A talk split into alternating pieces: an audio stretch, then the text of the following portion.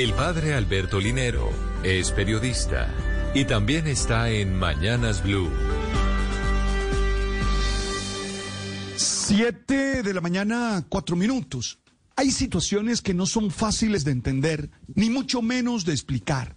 Como por ejemplo, la que sucedió ayer en inmediaciones de la avenida Boyacá, entre las localidades de Usme y Ciudad Bolívar, y que conocimos gracias a un video que se hizo viral. En él se puede ver que dos ambulancias llegan a ese lugar para responder un llamado de emergencia de una persona que se encuentra lesionada, pero dos paramédicas que se bajan de las respectivas ambulancias terminan peleando, jalándose los pelos y golpeándose, sin tener en cuenta a la persona que necesita atención. De hecho, tuvo que llegar la policía para separarlas.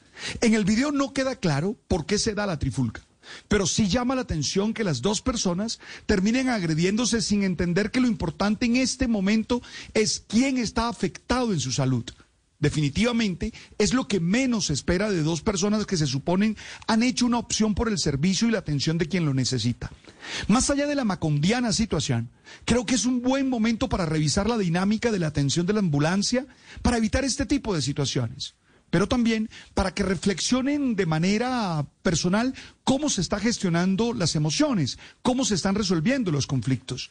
No se puede ser títere de las intensas emociones tóxicas que algunas situaciones generan, porque estoy seguro que se terminan haciendo cosas que más tarde dan vergüenza y de las que terminan arrepintiéndose. El video retrata a miembros de una sociedad que no han entendido que la violencia no soluciona ninguna situación, sino que la agrava. Seguro muchos criticarán estos hechos como es normal, pero vale la pena que todos hagan una reflexión en torno a si nosotros nos hemos comportado de esta manera en algún momento.